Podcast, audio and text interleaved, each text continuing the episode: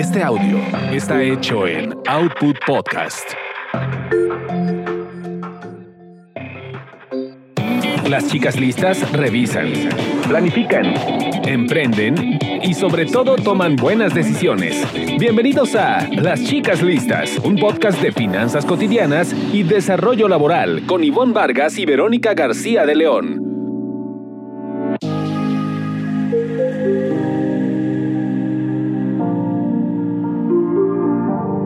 ¿Llevas más de un año buscando trabajo y todavía no encuentras? Cuando te preguntas cuánto quieres ganar, ¿no sabes qué decir?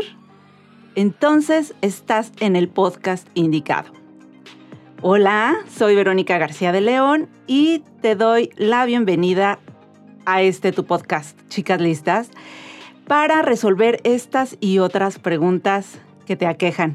Y bueno, saludo a mi querida amiga Ivonne Vargas. Hola, Ivonne pero me da mucho gusto saludarte y le quiero confesar a los seguidores de Chicas Listas que justo Vero y yo, antes de comenzar este episodio, debatíamos un poco sobre qué hacer con, con estas respuestas, si el hecho de no tener un trabajo en estos momentos cae como en la cancha de que los candidatos no estén eh, haciendo su trabajo de deberás buscar, pensar en nuevas herramientas para colocarse, trabajar mejor un currículum, o si a lo mejor esto cae más en cancha de los reclutadores y las fallas o los sesgos que pueden tener cuando tienen a la persona cara a cara y se empeñan en que un candidato cumpla al 100% una descripción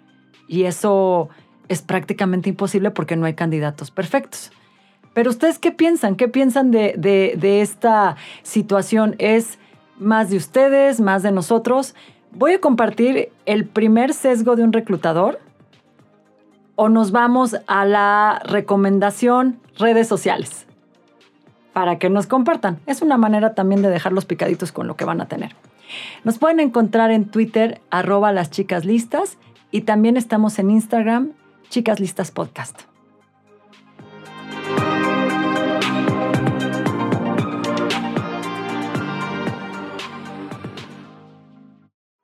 Las chicas listas cuidan sus carreras. Aprende a ascender y enfocarte en tener el trabajo que deseas.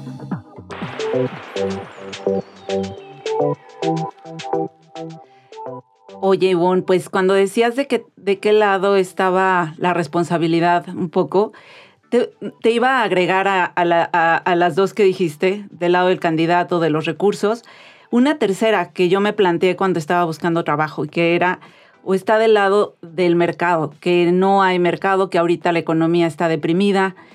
Eh, y bueno, estuve eh, más de un año buscando trabajo y realmente sí fue una de las preguntas que me hice, ¿no? ¿Estoy haciendo mal mi currículum?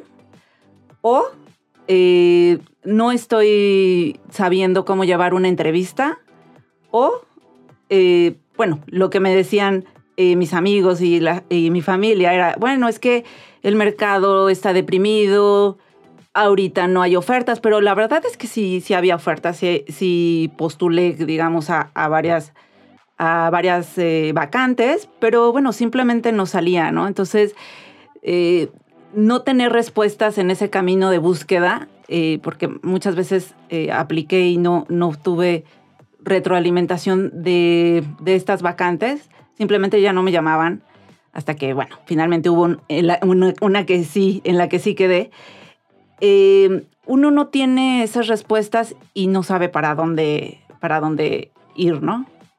Y creo precisamente, Vero, que un primer paso y muy importante es saber hacia dónde quieres ir.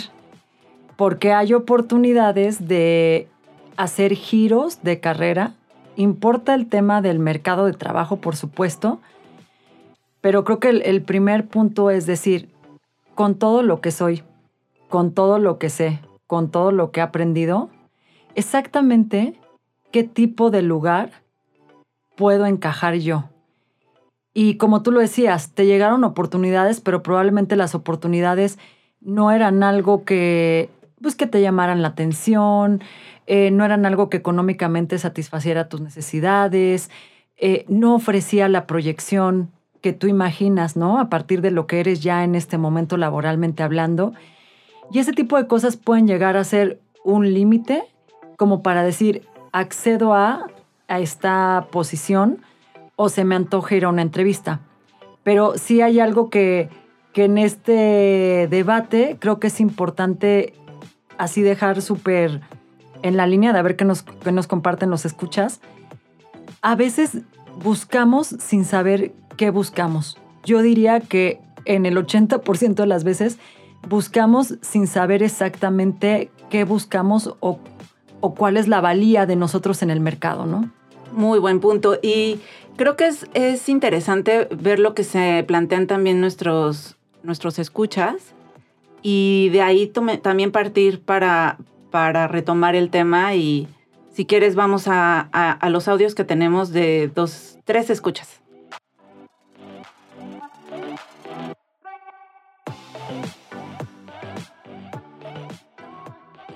Hola, mi pregunta es, ¿qué decirle al reclutador cuando me preguntan cuáles serían mis percepciones ideales o que dé una cifra de lo que estoy buscando?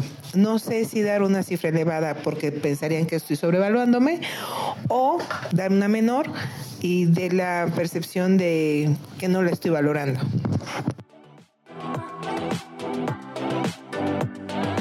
Yo tengo la inquietud respecto de estos nuevos formularios en línea y a través de redes sociales que están empleando las empresas para dar a conocer sus vacantes y recibir eh, aplicaciones o el currículum de los probables eh, candidatos a ocupar esas vacantes. Y mi duda es porque yo he hecho varias aplicaciones, he aplicado a varias vacantes y lo único que he recibido en algunos casos solamente es un correo electrónico confirmándome que recibieron mi aplicación y que ellos estarán comunicándose en caso de que les interese mi perfil. Pero en la mayoría realmente no tengo manera de saber si lo recibieron, si le están dando trámite o no. Eh, no hay manera de darle seguimiento. Me gustaría eventualmente saber también si eh, no cumplí el perfil o que el perfil ya o que la vacante ya se ocupó por otra persona, porque realmente uno queda pues con esa duda siempre y esto me hace pensar que tal vez las empresas están utilizando esta herramienta pero no realmente estén eh, muy enfocadas a, utilizarla, sino de la manera tradicional. Entonces creo que vale la pena para eh, ambos tener esa transparencia, digamos, en estos procesos y sobre todo que el, que aplica, como uno, pueda saber si ya se ocupó la vacante o no, pues para no tener esa expectativa también. Entonces creo que eso eh, pues podría ser muy sano que las empresas pudieran aclarar.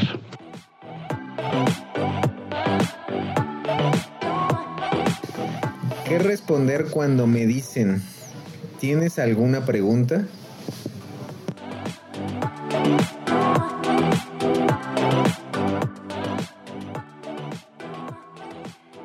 Oye, pues de estas tres preguntas creo que yo sí me hice las dos primeras, ¿eh?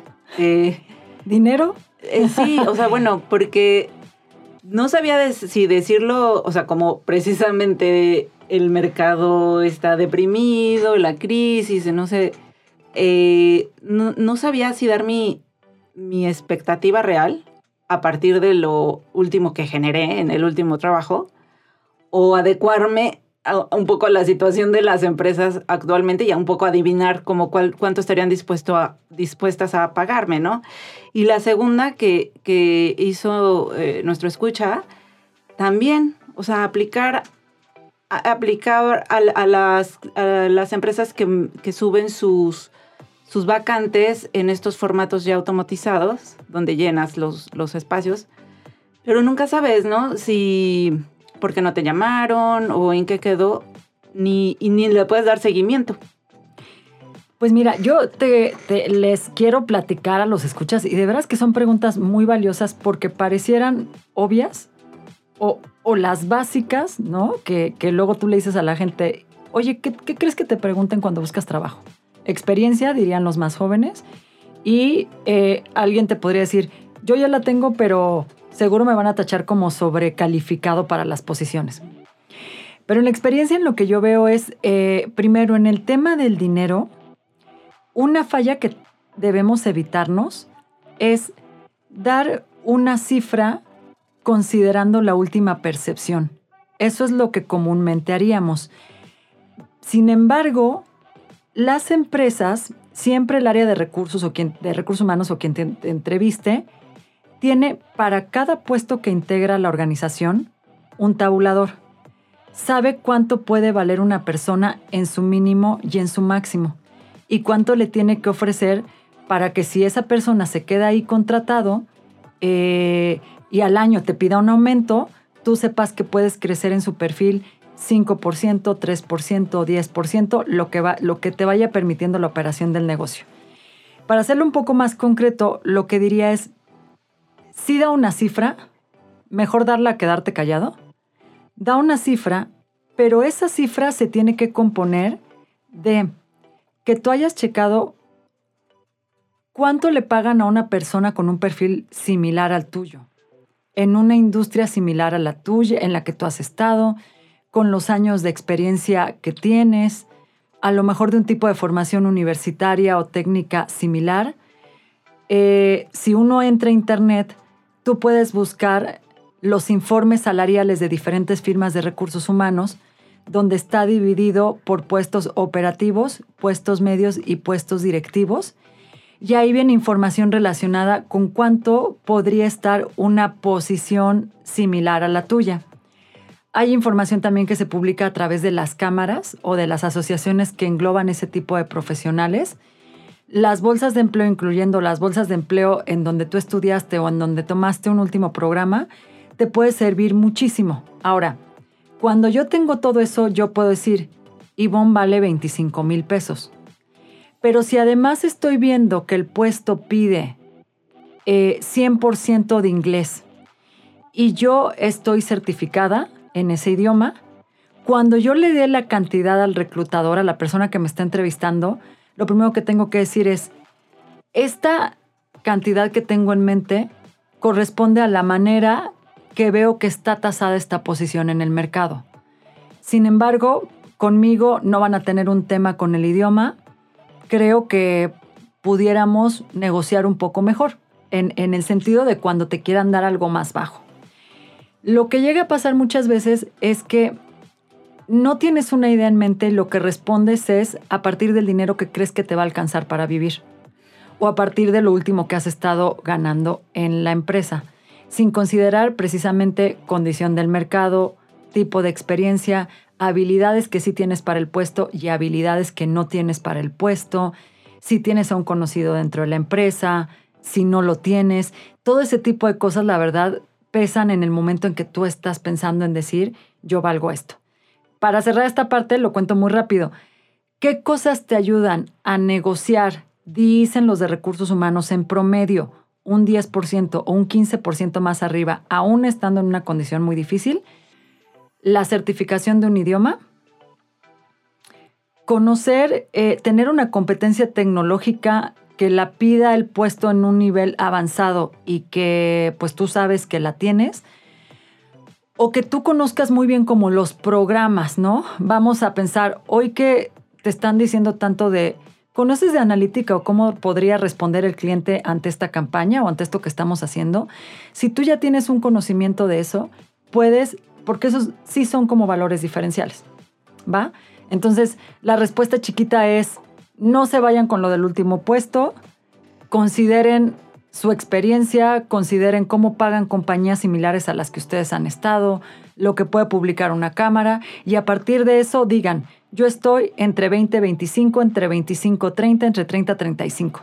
Tú lo expones. Si para la empresa es mucho, de cualquier manera tú no estás dando un dato que te sacaste de la manga. Es un dato que está corroborado y a partir de eso empezará una negociación.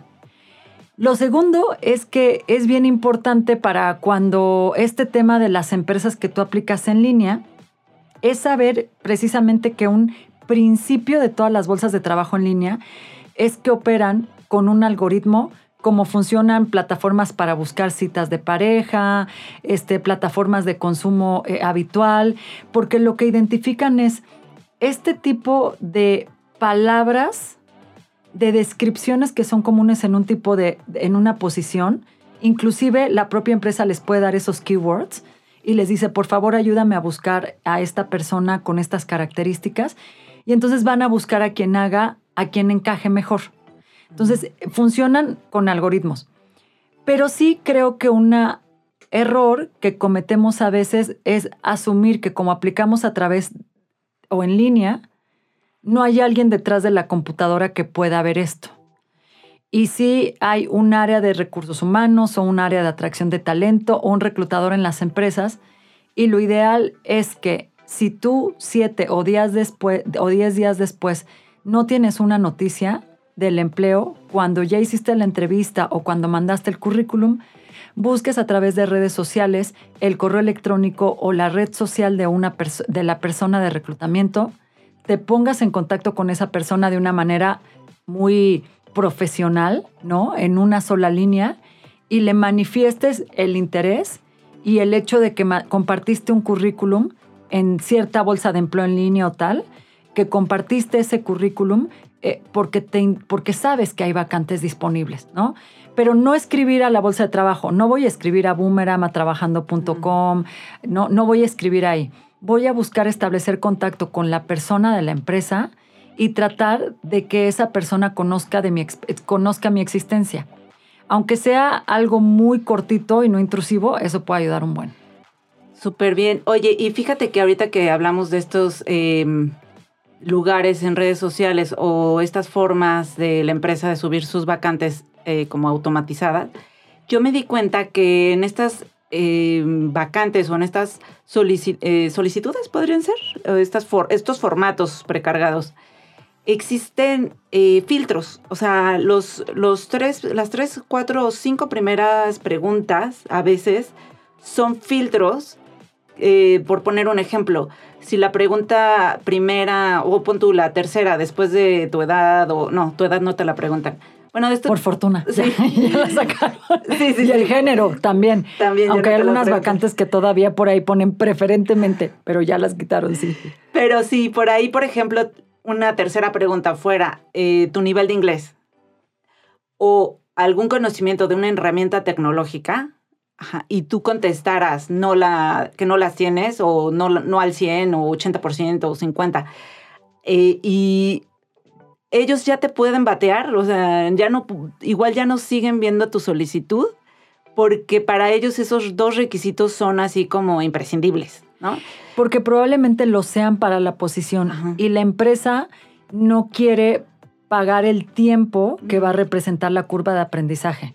Por eso es, importante eh, considerar que si tú tienes, digamos, en Internet, abres tres páginas de bolsa de empleo buscas una posición similar. Incluso voy a poner un ejemplo. Estoy navegando por OCC.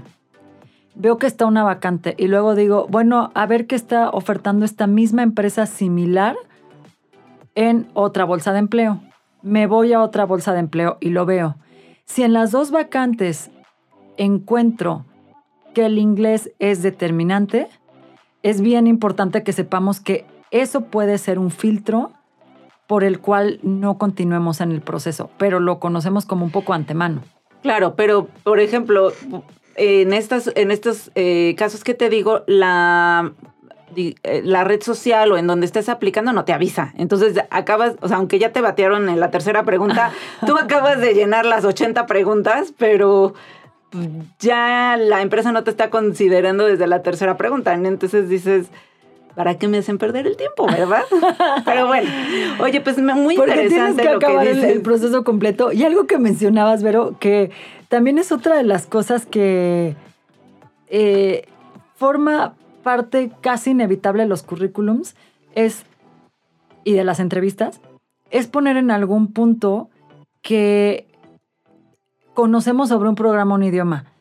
Eh, y es mm, de verdad hace mucho la diferencia cuando un reclutador ve que tú dices que tienes 100% inglés a cuando le dices que mi nivel de inglés es avanzado, fluido o avanzado y certificado.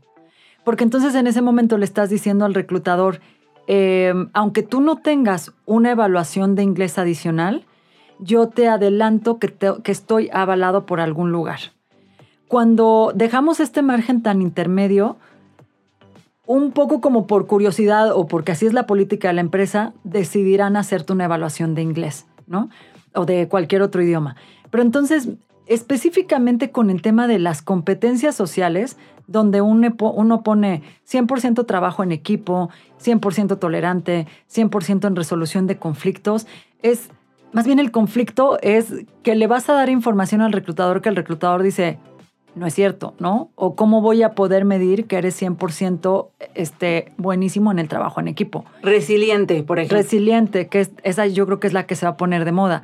Así que más, yo, yo creo que en estos casos la sinceridad aplica y es mejor que digas que estás en un nivel de solo traducir textos o intermedio o básico, pero sabiendo que si te lo van a pedir, sí, y con esto cierro, trata de hacer una anotación en tu currículum o en el proceso de entrevista, mucho mejor en el proceso de entrevista, donde dices, tengo conciencia de que se requiere el inglés, estoy trabajando en ello, mi meta es en dos meses ser fluido en el idioma y que no tenga un problema con la posición.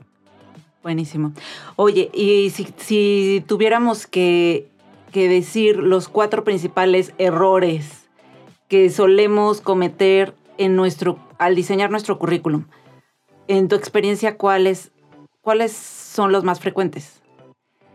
A ver, empezaría por el tema de el diseño como que seguimos pensando que todos los currículums tienen que ir primero con experiencia, que tienen que ir cronológicos. Y para una persona que ha saltado muchas veces de empleo, un currículum cronológico no lo ayuda. En realidad tendría que escribir un currículum muy basado en las habilidades que ha desarrollado con la experiencia de sus puestos pero no entrar en esta complicación de en qué año empecé aquí y luego van a pensar mal porque salté a las tres semanas o al mes y van a pensar que soy un inestable. No te compliques la vida. No todos los currículums tienen que ser eh, una copia de. Creo que el primer error está en que no diseñes de acuerdo a lo que es justo cómo ha sido tu trayectoria laboral o dónde quisieras iniciar una vida laboral.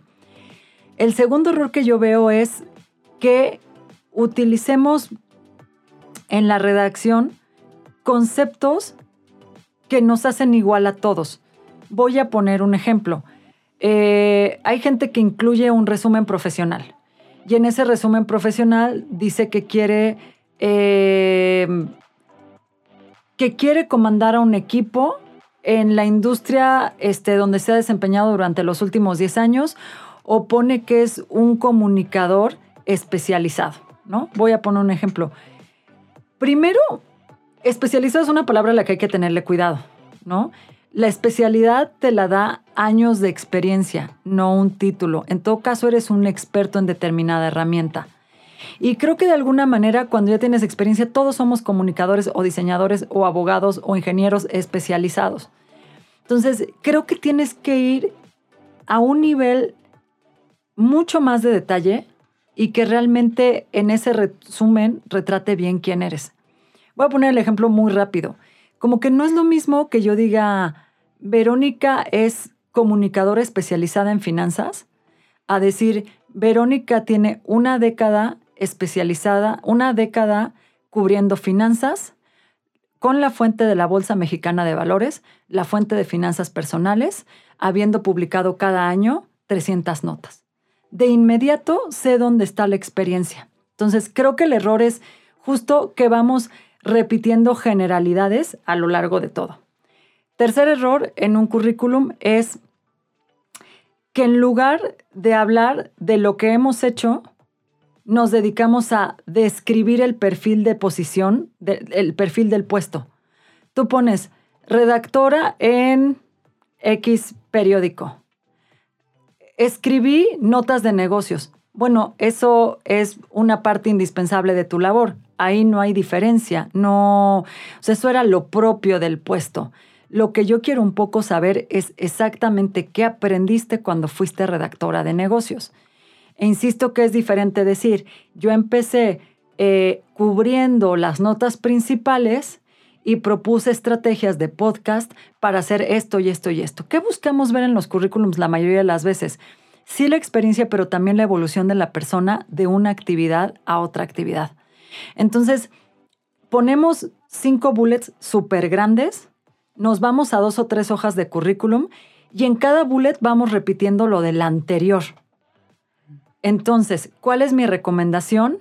Solamente haz dos o tres bullets que nos hablen de un reto al que, enfrenta, que tuviste en la, en la empresa, la acción que tomaste para resolverlo y el resultado que tuviste a partir de esa acción que tomaste.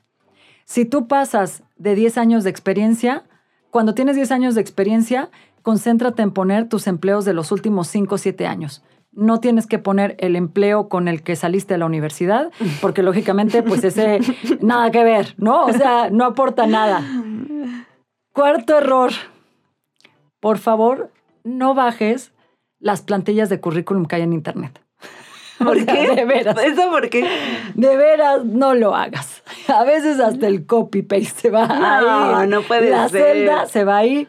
Pasa muchísimo con, eh, por ejemplo, currículums de jóvenes, ¿no? Que aparte están en esa duda de, pero si yo solo he trabajado en Sara, y entonces no sé qué más ponerle, ¿no? Al, al tema. Así que creo que es muy importante que más bien, antes de que te pongas a escribir tu currículum, tú te respondas esta pregunta. Exactamente, ¿en qué punto laboral estoy ahorita?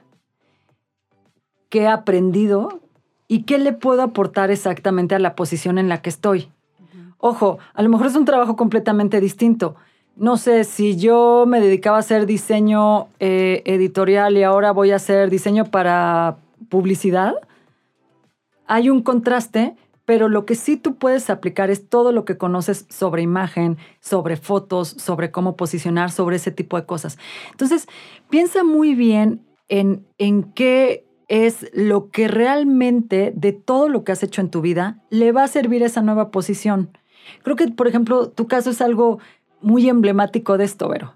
Si te involucras en un proyecto que no tiene que ver medios de comunicación, pero tú a lo largo de la vida te has enseñado a discernir entre una frase buena y una mala, discernir entre un ángulo bueno y uno malo, tienes hasta cierto punto una parte pedagógica en tus notas, eso te lo puedes llevar a un programa de comunicación de cualquier otra naturaleza. Pero entonces, no nos bajemos la plantilla que nos vende de una manera muy generalizada, hagámoslo muy propio. Y regla general, si pasas de los 45 años, de verdad no tienes que hacer un currículum cronológico.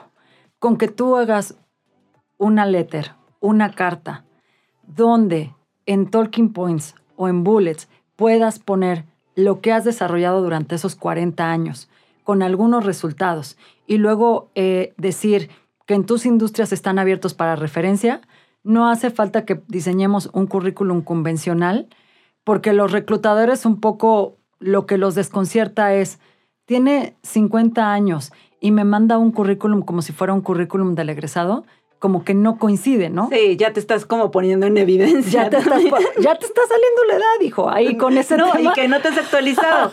Y a propósito Y de no actualización, este, me llama la atención que eh, platicando con un coach de eh, reclutamiento, eh, me compartía una opinión acerca de, cómo eh, incluir herramientas de, marketing digital en tu CV.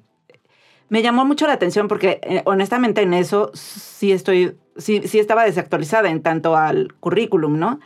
Entonces, si quieres, escuchamos lo que me dijo y, y si puedes abundar y decirnos de qué se trata. Vamos a escucharlo, Vero.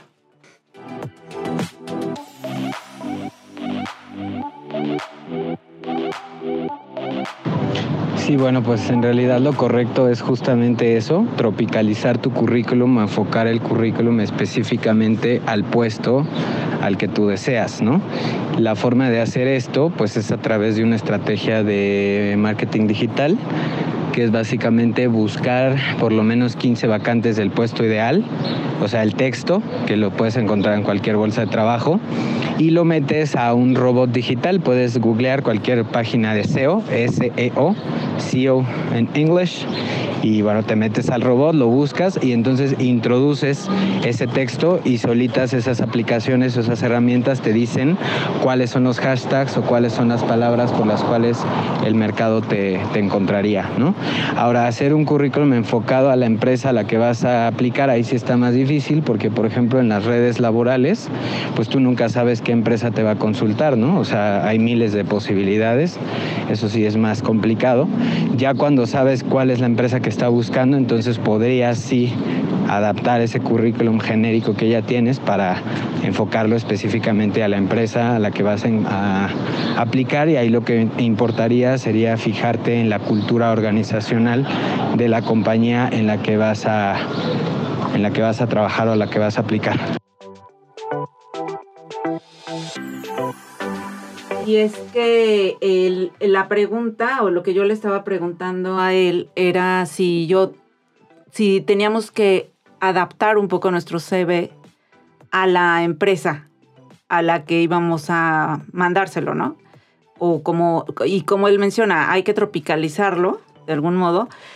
Y agregó esta parte que igual para algunos de nuestros escuchas no, no, es tan, eh, están familiar, familiarizados con ella, que es la del SEO o del uso de keywords para aparecer más en las búsquedas, que se utilizan mucho en los blogs de empresas o en algunos eh, sitios web de noticias y esto para que salgan más, eh, digamos, las, las notas salgan publicadas más arriba en los buscadores entonces se utilizan las keywords y es este mecanismo de SEO.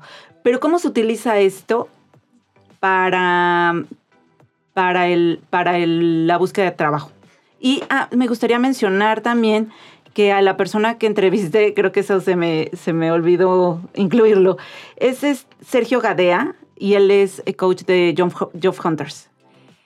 Fíjate que lo que comenta Sergio es, es interesante eh, Vero, porque, eh, o sea, pensando, por ejemplo, en, la experiencia que he tenido platicando con buscadores de trabajo, creo que una pregunta importante es, ¿en qué momento le hago notar que estoy alineado a la cultura? Desde el CV, en la entrevista de trabajo, ahí como que trato de ser como que la empresa y yo somos uno mismo, ¿no? Y se lo repito como en muchos ejemplos. La verdad, para mí, coincido con él en que a veces tener un currículum que, que esté súper alineado con la empresa a la que estás aplicando es difícil cuando hablamos de estar presente en plataformas, ¿no? Digitales. Eh, digitales, ajá, exactamente. Porque ahí sí tú vas a subir y entonces la recomendación es, bueno, si no lo puedes alinear, sí, alíñate tú. Es decir, sí muestra en, en ese documento tu experiencia de la mejor manera posible. Cuando un reclutador ve ese, currículum, lo primero que dice es, a ver, esta persona me está diciendo que trabajó 10 años en este editorial, que sabe hacer esto, que sabe hacer lo otro. Eh, a ver, la imagino yo trabajando en este lugar, trayendo esa experiencia para acá. Ok, llámala a entrevista, ¿no? Entonces, por eso quizá la recomendación es que el currículum en ese sentido sí es un documento muy personal, ¿no? Por eso yo decía, no, no le preguntes a tu prima y luego quieres utilizar las mismas palabras con la que la prima se describe a sí misma. Es un documento muy personal. Sin embargo, cuando estás haciendo como una búsqueda de trabajo muy focalizada, que tú ya sabes que quieres aplicar en la empresa A, en la startup B y en el unicornio C, sí vale la pena que estés muy al pendiente eh, digamos que una vez a la semana te metas a internet, en Google, pongas em, el nombre de la empresa y ahí estés como avisando, eh, ahí estés viendo qué palabras utilizas, cómo se refieren al talento, qué pasa, y que eso lo, lo mezcles en tu currículum, ¿no? Ahora, el otro mejor momento como para alinearse a la cultura sí es las entrevistas. O sea, en las entrevistas creo que un error común que nos suele pasar y pasa mucho cuando no tenemos tanta experiencia es que llegas tan concentrado en no equivocarte, en hablar de ti y del currículum, que te olvidas que la entrevista de trabajo no es solo de ti, la entrevista de trabajo es de dos. Y la persona que está enfrente de ti tiene la necesidad de hablarte, de, o sea, de conocer exactamente qué tanto sabes tú de esa cultura y que puedas dar un ejemplo de esa cultura, ¿no? Eh, yo he conocido el caso de candidatos que están tan nerviosos que dicen el nombre de otra empresa cuando se están cuando quieren referirse a esa. Entonces, tiene que haber como un control de emociones, tienes que hacer un uso adecuado de tu comunicación no verbal para que pues, para no traicionarte. Oye, ahorita que dices el control de emociones, eh, este Sergio Sergio Gadea me mencionaba un poco de esta a veces eh, compulsión eh, que tenemos los buscadores, o bueno, las personas que buscamos trabajo, para saber cuál es el, eh, la retro, ¿no? ¿Cuál es, eh, para darle seguimiento? Bueno, pero él mencionaba que había gente que le hablaba casi a las dos horas de que ya, ya había salido de la entrevista para decir cómo iba, ¿no? En el proceso de reclutamiento. Y dice que esa misma ansiedad es la que a veces el reclutador toma con pinzas y por las que, o sea, por, por esa ansiedad es que la que les hace ya no llamar al candidato. Y eso está en un paso de la intensidad. O sea, la ansiedad, la intensidad.